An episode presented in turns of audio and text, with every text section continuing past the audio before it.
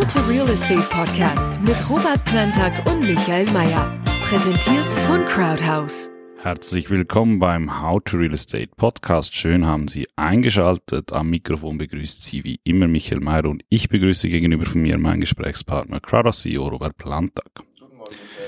Den How to Real Estate Podcast gibt es jede Woche neu auf allen Kanälen. Wir freuen uns über jedes Abonnement, über Ihre Fragen und natürlich auch über positive Bewertungen.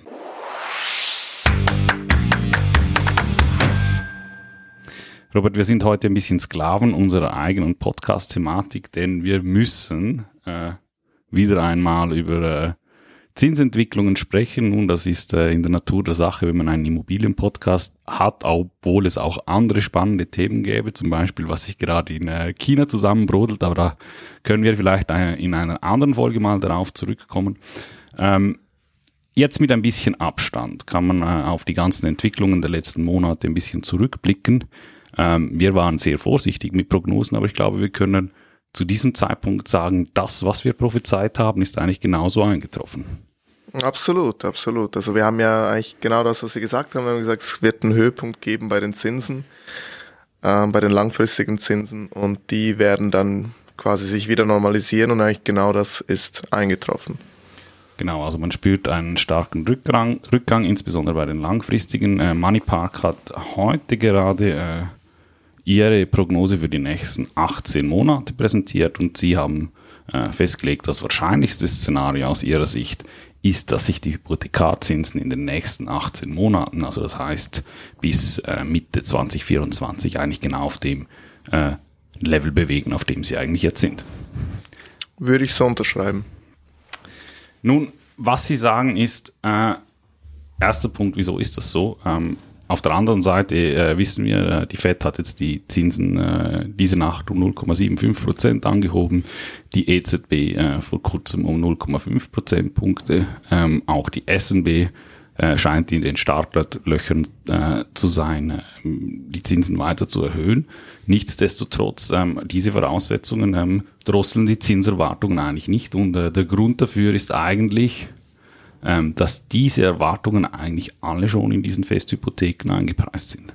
Man hat so eine gestrigen Reaktion an der Börse gesehen, als, ähm, als quasi publiziert wurde, dass, dass, äh, dass der Zins um die 0,75 Prozent von der FED angehoben wurde, ähm, gab es eigentlich fast schon ein kleines, ich sage jetzt mal ein Feuerwerk.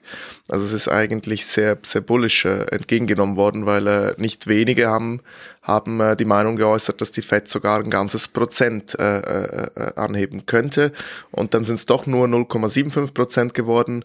Ähm, ich glaube, die haben langsam gesehen, dass sie, dass sie nicht übertreiben sollten, ähm, um, um die Wirtschaft nicht zu stark abzuwürgen. Und ich glaube, das wurde von der Börse positiv aufgenommen und, und auch dieser Zinsschritt war bereits schon eingepriesen. Also man hat eigentlich sogar schon ein Prozent eingepriesen und jetzt wurde es halt weniger, deshalb gab es da ein bisschen kleines Kursfeuerwerk und, und das gleiche, wie du es jetzt gesagt hast, ist bei den Hypozinsen bei uns der Fall.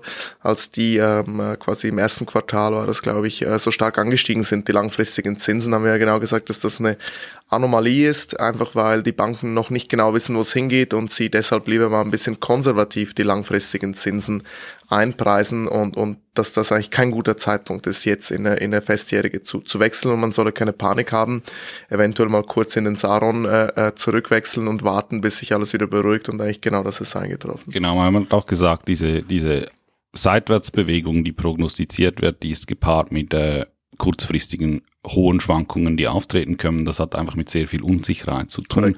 Ähm, was passiert in der Ukraine, was passiert mit Corona in China, ähm, was passiert in China ganz generell. Ähm, von dem her, glaube ich, ist ähm, wichtig für jeden, äh, egal was passiert, ähm, einfach die Ruhe zu bewahren und einfach auch mal zurückzuschauen, was in den letzten zwei Monaten passiert ist und dass solche äh, Ausschläge äh, eigentlich zurückkommen.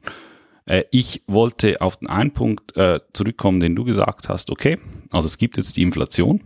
Die gibt es in den USA, die gibt es im Euroraum, die gibt es äh, in der Schweiz. Ähm, das bewährte Gegenmittel von den Nationalbanken, um Inflation entgegenzuwirken, sind Zinserhöhungen.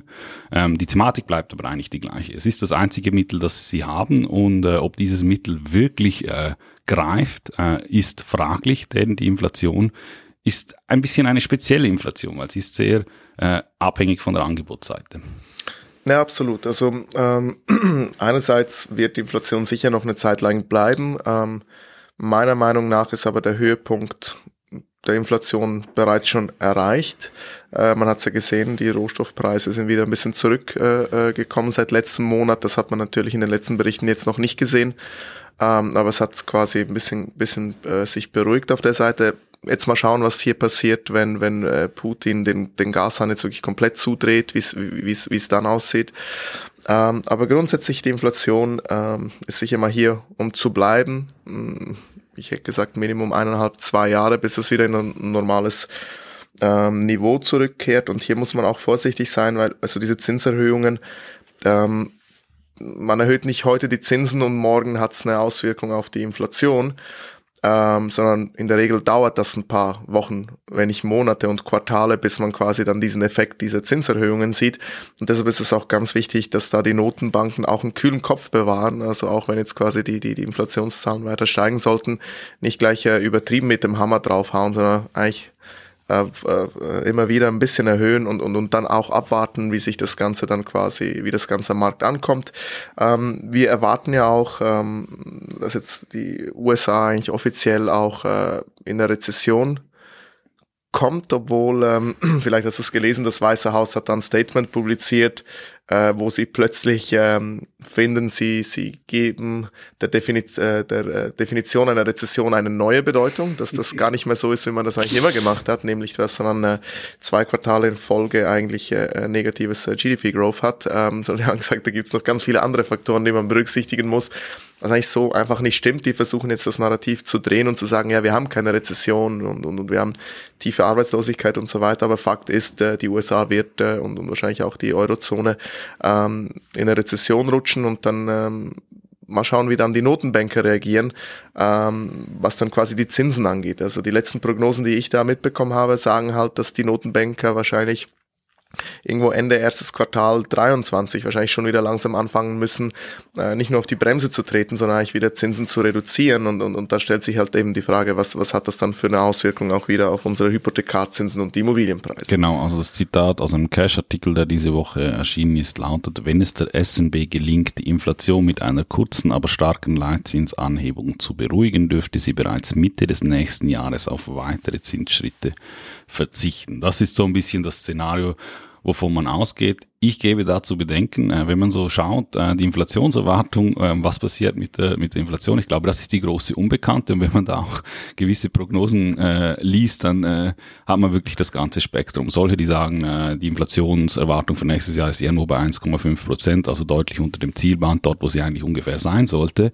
Ähm, es gibt aber auch solche, die sagen, es wird sich verdoppeln. Es gibt solche, die sagen, äh, wir sind in einer reitenden Rezession, äh, in einer reitenden Inflation, ähm, die, die nicht aufhaltbar war. Es gibt aber auch Experten, die sagen, diese, diese, dieser reitende Charakter dieser Inflationsdynamik, der ist komplett überschätzt. Also gut Deutsch, man kann sich äh, diejenige Meinung, die man äh, hören will, eigentlich momentan eigentlich gut rauslesen. Und ich glaube, äh, das wird einer der spannenden Punkte zu sein, die, die, die, die es zu beobachten gibt. Erinnert mich ein bisschen an Corona, wo man irgendwie das Gefühl hatte, dass niemand so richtig ja. weiß, was, was los ist, was es macht, äh, was es nicht macht, wohin das geht.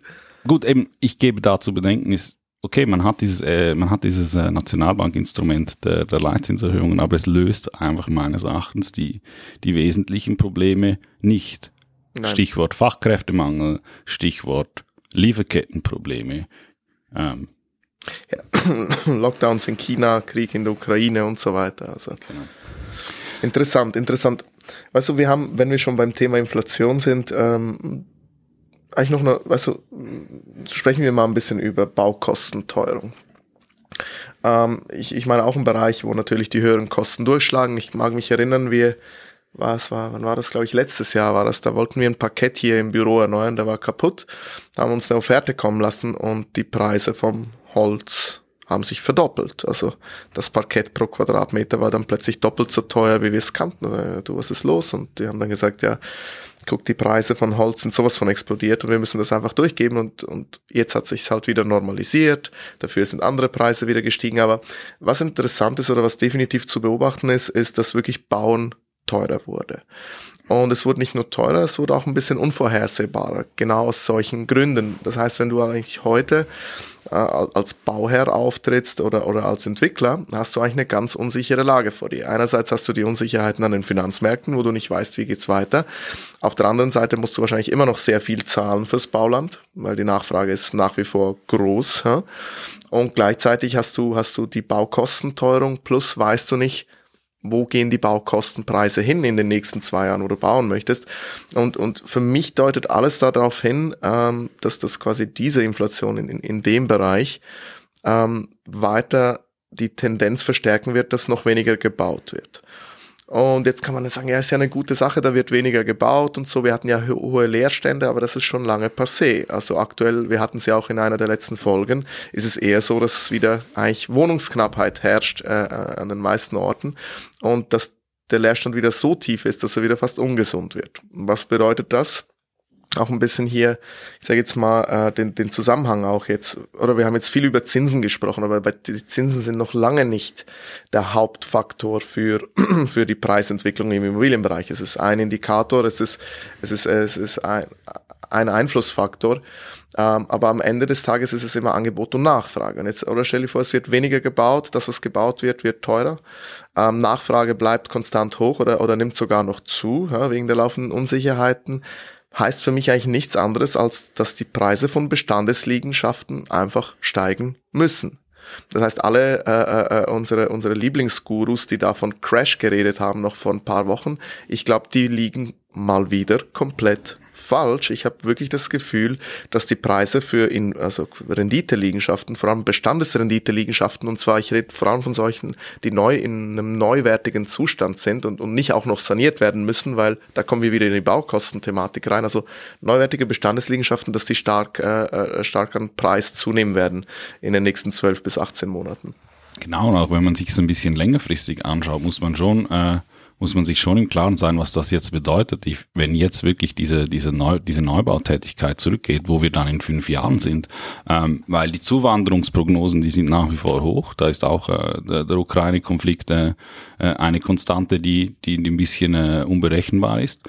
Ähm, also wenn man das mal auf fünf Jahresperspektive anschaut, dann ist aus meiner Sicht äh, grundsätzlich gut, ähm, ja, und, und rechne mal, weißt du, hm. fünf Jahre klingt jetzt nach viel, aber wenn du heute eine grüne Wiese kaufst, ja, bis du ein Projekt quasi drauf hast, bis du dieses Projekt bewilligt hast, da bist du im besten Fall, ich sage jetzt mal was, im besten Fall knapp in, in acht bis zwölf Monaten hast du da eine Baufreigabe. Im schlechtesten Fall dauert es vier, fünf Jahre, je nachdem, was du da für Einsprachen mhm. hast. Und wenn du dann noch mit dem Bagger rausfährst, dauert es ja nochmal 18 bis 24 Monate, bis das Bauobjekt steht. Ja. Also grundsätzlich, wenn man es vereinfachen will, kann man sagen, die hohe Inflation hat dafür gesorgt, dass die Kosten für den Neubau von Immobilien deutlich gestiegen sind. Das wiederum wirkt sich einfach aufs Angebot aus, es wird massiv weniger. Entsprechend werden diejenigen Immobilien, die man bereits besitzt, aufgrund der Baukosten wertvoller.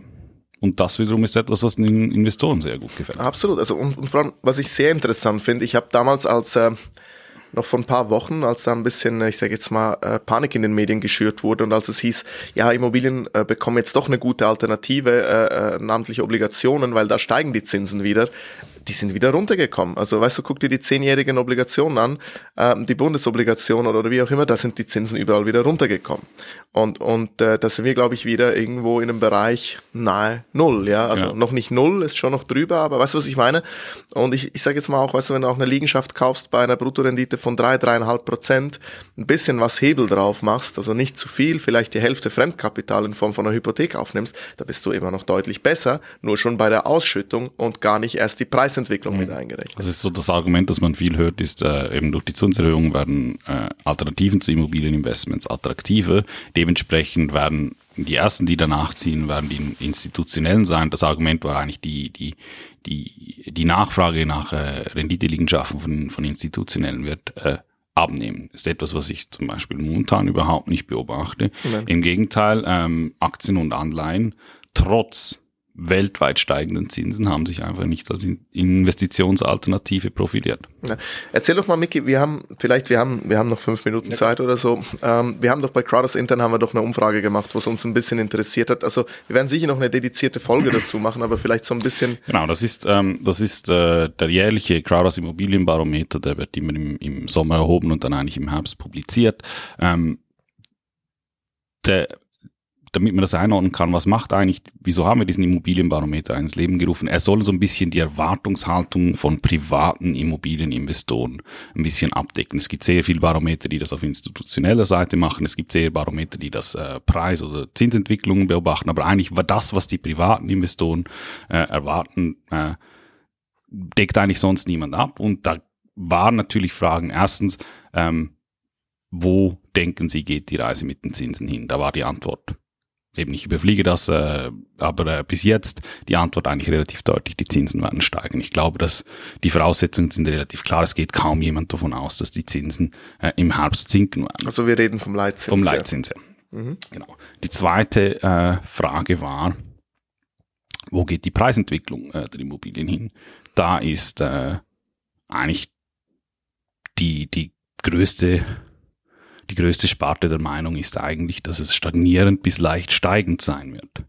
Und der letzte Punkt ähm, war, inwiefern haben äh, diese Zinsentwicklungen äh, die Attraktivität von, von äh, Investitionen in Renditeimmobilien beeinflusst. Und da ist eigentlich der Trend, dass es keine Rolle spielt äh, oder es nach wie vor wahrscheinlich bis sehr wahrscheinlich ist, dass die Leute weiterhin in Immobilien investieren werden das so äh, auf den ersten Blick mal, wie, wie die Tendenz äh, diese, diese, diese, dieser Umfrage liegt. Interessant, also da liegen wir ja nicht ganz, ganz verkehrt mit unserer Meinung, außer ein bisschen bei der Preisentwicklung, wo wir eher von steigenden Preisen nicht nur von stagnierenden, also seitwärts bewegenden Preisen und leicht steigenden ausgehen, sondern eher von ziemlich gut steigenden Preisen. Ja. Ähm, es gab auch diese, diese Woche in der Handelszeitung einen Artikel zum ganz komischen Zeitpunkt, der sagt, mehr, mehr Familienhäuser jetzt das war nach dem Zinsschritt, sind so gefragt wie noch nie. Gerade bei Privatinvestoren. Mein letzter Punkt, um nochmal auf diese Neubautätigkeit, äh, das ein bisschen mit Zahlen hinterlegen zu können, äh, ein Beispiel, das nicht aus der Schweiz kommt, sondern ein internationales Beispiel aus den, äh, aus den USA, ähm, wo man das eigentlich recht gut merkt. Das war so vor 2008, vor dieser Finanzkrise 2008 waren es im Schnitt so ungefähr 1,6 Millionen Wohnungen und Einfamilienhäuser pro Jahr, ähm, die gebaut wurden. Seither ist das durchschnittlich auf eine Million gesunken. Also es sind 600.000 Einheiten weniger. Das trotz ähm, Bevölkerungswachstum auch in den USA. Also da sieht man sehr schon schön, dass dieser Trend ist auch nichts Neues. Der, der, der ist in der Schweiz eigentlich, äh, ich würde sagen, damals, als es aufgekommen ist mit den Leerwohnungsziffern, die steigen, da war der Rückgang der Neubautätigkeit schon lange im Gang. Ja, absolut, das ist das, was ich vorhin gesagt habe, oder? Wir haben halt ein paar Jahre, bis sich das Ganze setzt, oder? Genau. Dementsprechend zum Abschluss vielleicht, äh, ich äh, zwing dich mal wieder zu einer Prognose, äh, einfach zusammengefasst, äh, die nächsten 12, 18 Monate, was wird auf dem Schweizer Immobilienmarkt passieren, deiner Meinung nach? Mm, ich denke, wir werden noch weniger Angebot bekommen. Es wird noch schwieriger, Neubauprojekte zu bekommen. Die, die sie bekommen, die werden sie halten, nicht verkaufen wollen. Nachfrage wird steigen, Preise vor allem für neuwertige Bestandsobjekte, Wohnliegenschaften oder Wohnliegenschaften mit gemischter Nutzung, mit, mit ein bisschen Gewerbe, werden deutlich nochmal zunehmen. Und glaubst du, dass momentan, wenn es darum geht, Zinsentscheide, äh, Hypothekarentscheide zu fällen, dass äh, vermehrt Leute jetzt auf den Saron setzen werden?